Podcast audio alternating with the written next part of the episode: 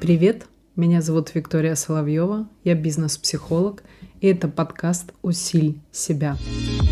Сейчас э, такая огромная тенденция, волна прям идет о том, что вот спасатель это плохо, ты там только в какой-то непонятной позиции, потом это меняешься спасатель, жертва, палач. Сегодня хочу рассказать о своем понимании, потому что а, иной раз, когда это смотришь в сторис, вот так как это озвучивается, прям это прям как будто бы запретная тема, что если, особенно если ты работаешь с людьми, а, что вот спасатель это как бы очень плохо там.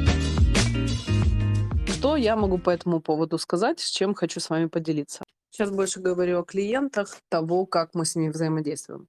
Э, где-то это про эффект спасателя, да, это когда мы своим там клиентам хотим их э, вытащить прям из там условно из того состояния, там очень сильно помочь и так далее. Тут э, выше как-то я не так давно в, Телеграм тоже писала по поводу спасателя там и так далее. Хочу немножечко разграничить. Спасатель это вообще в принципе не есть плохо. Э, во-первых, э, эффект спасателя или позиция спасателя, она э, для многих людей очень близка. Осознанно, неосознанно, подсознательно или не подсознательно, но близка. Есть э, условно мы так разделим на два полюса. Есть те люди, которые условно условно спасателей в позиции жертвы находятся там практически всю свою жизнь, и, может быть, они родились больше с, позиции там как бы жертвы. Это одна история. Есть и про спасателя, который в этот же треугольник попадает. Это, э, я бы сказала, немножечко другая история, потому что спасатель в какой-то момент времени, пройдя, например, условно там свой какой-то этап, может быть сложный, может быть тяжелый, кризисный, болезненный и так далее, но чаще всего это так бывает, он все равно где-то начинает интуитивно как минимум чувствовать, что он либо перерос э, позицию спасателя, что всех нужно спасать, всем нужно как бы помогать и так далее. Либо он уже начинает какие-то реализовывать действия и как-то пытаться менять свое мышление, свое, свое сознание и так далее. Что, например, я считаю, что в позиции жертвы это происходит намного длительный путь. Тут мы можем говорить тоже про психологические выгоды, потому что быть спасателем — это выгодно, быть жертвой — это тоже выгодно, быть условно палачом — это тоже выгодно. То есть на каком-то этапе это в любом случае становится выгодно, трудно, именно поэтому человек там а, долгое время и не осознает, что он находится в этой позиции. Как я сказала по поводу свой опыт, на позиции спасателя, э, кем я э, долгое время являлась, я построила свою карьеру, вырастила свой профессионализм в себе сама, эм, проходя там свой определенный там тернистый путь. Поэтому с точки зрения спасателя я отношусь к этому таким образом, что смотря куда это направить. И вот, например, мой опыт говорит, что если это направлено сознательно либо интуитивно интуитивно, ну, чаще всего, но в любом случае интуитивно, направлена на для того, чтобы там спасти, и э, потом через года, когда ты понимаешь, что это была позиция спасателя, которая тебе принесла определенную выгоду, если мы понятием выгоды говорим, это одна история. По поводу позиции жертвы, ну, сегодня не особо я планирую об этом говорить, но, в принципе, в два слова скажу. Понятие жертвы — это, в моем понимании, это больше направлено на разные стороны жизни, это больше про выжить, потому что понятие жертвы и позиция жертвы — это тогда, когда я сам ничего не могу, помогите мне. Либо это прям вербально озвучивается, либо это интуитивно декларируется, да, и энергия такая. Что я тут конкретно имею в виду? Позиция спасателя не есть плохо, потому что очень часто люди на этом строят какую-то определенную свою там карьеру, либо есть еще позиция, вот сейчас вот тоже актуальна. Позиция, например, доказать себе или доказать окружающим, и таким вот образом как бы продемонстрировать себя. Человек по ту сторону баррикады хочет, чтобы это доказательство как бы приняли, похвалили и сказали, ох, нифига себе, какой ты крутой. Первое, не берите позицию в жизни прям на все плоскости, которые, которую я озвучила в Телеграм. Сюсюкаться — это не есть плохо. Вопрос заключается только в том, что если человек начинает сюсюкаться, как правило, это на все плоскости его жизни переходит. То есть там как будто бы нет этих границ. Выше, конечно, пилотаж заключается в том, что когда человек выбрал определенную модель поведения, да, сознательно, или как минимум начиная интуитивно, а потом сознательно, что в каком-то проявлении своем он сюсюкается, а в каком-то нет. Он занимает другую позицию. Ну, это условно, как все говорят, там вот э, разные роли ты играешь, там, например, профессионал, мама, подруга, дочка, там и так далее. Ну, примерно вот такую вот историю возьмем.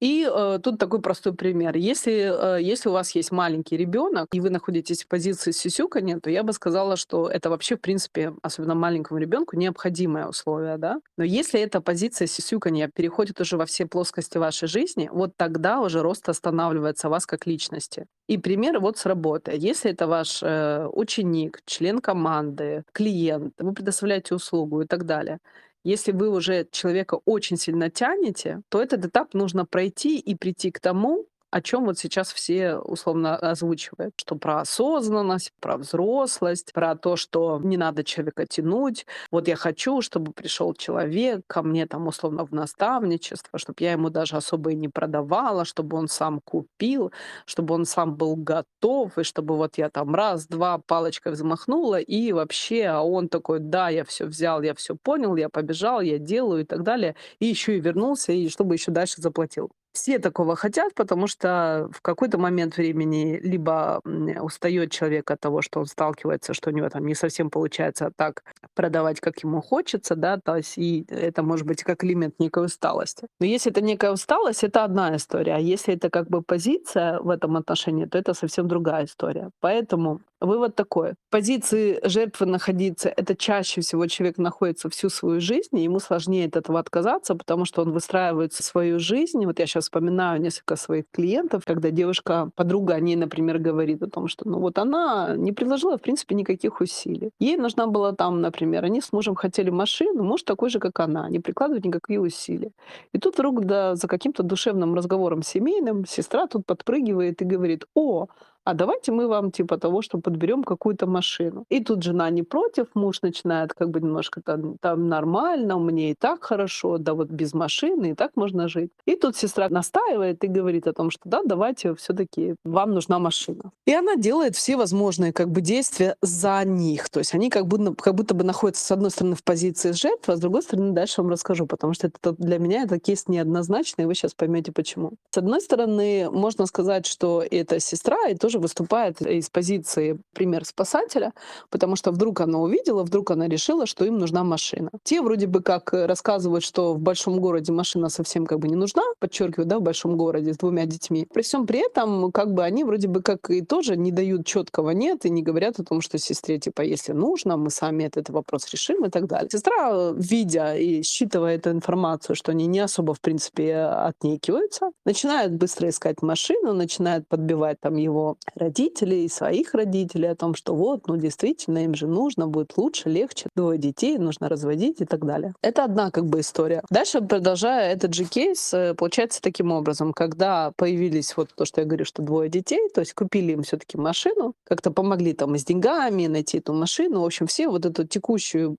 проблемы, да, которые многие из нас не любят как бы решать. И в какой-то момент времени сестра говорит, ну что ж вы так тесно живете в этой однокомнатной квартире? Давайте-ка мы будем думать, как вам расширить жилплощадь. У вас все-таки дети подрастают, а им тоже нужно какое-то отдельное свое пространство. Ну что ж вы там вчетвером в этой однокомнатной квартире живете там и так далее. При всем при этом как бы жена не работает, ну потому что она занимается в этом отношении детьми. Поэтому э, тут можно с разных, с разных очень позиций рассматривать. С одной стороны, ну я тут больше говорю про женщину, э, которая жена, да, и про сестру его, которая вот такая вот выступает инициатором.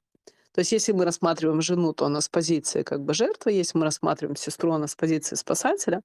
Но тут еще я считаю, что есть и э, другой момент. Это жена, учитывая, что как бы я ее знаю, э, непростая девочка, она там не впадает в какие-то определенные там истерики, что ой, помогите, я ничего не могу. Она выстраивает так свое взаимоотношение, что она как будто бы не впадает в позицию жертвы, она как будто бы больше даже, я бы сказала, манипулирует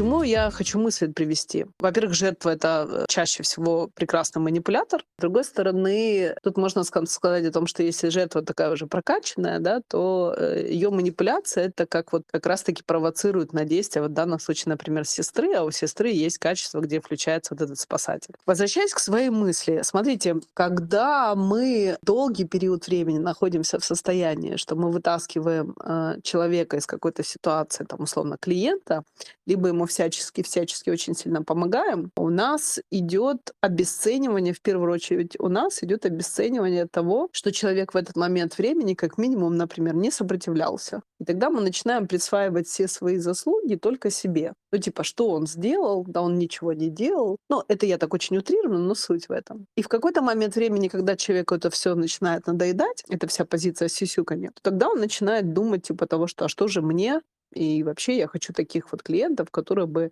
со щелчка, вот я там вывесила объявление, тут вот все прям записались и и прям кинули мне деньги и спрашивают и говорят о том, что куда же деньги, куда же деньги. Основная мысль заключается в том, что если у вас все, внимание, если все клиенты, которые вы можете вспомнить за последние полгода или за последний год, которые были о том, что вы их больше вытягивали, соответственно, их больше, больше вкладывались, в них, то это говорит о том, что обратите внимание, что если вам чего-то не хватает, если вам хочется чего-то поменять, а вы, скажем так, затрудняетесь в этом вопросе, либо как бы все как бы двигается, но двигается со скрипом, и вы прикладываете там, скажем, большие усилия, то нужно вот как раз-таки пробежаться на воспоминаниях. Это у кого есть, оно сразу откликается. А не все ли ваши такие вот клиенты, и поэтому вы больше занимаетесь тем, что вы сюсюкаете с ними, и тем, что вы в позиции того, чтобы у них все получилось, и лишь бы он пришел, а там уже сделаю все сам. И тогда не хватает, как будто бы мысли, не хватает, как будто бы ощущения того, что «а где же я?».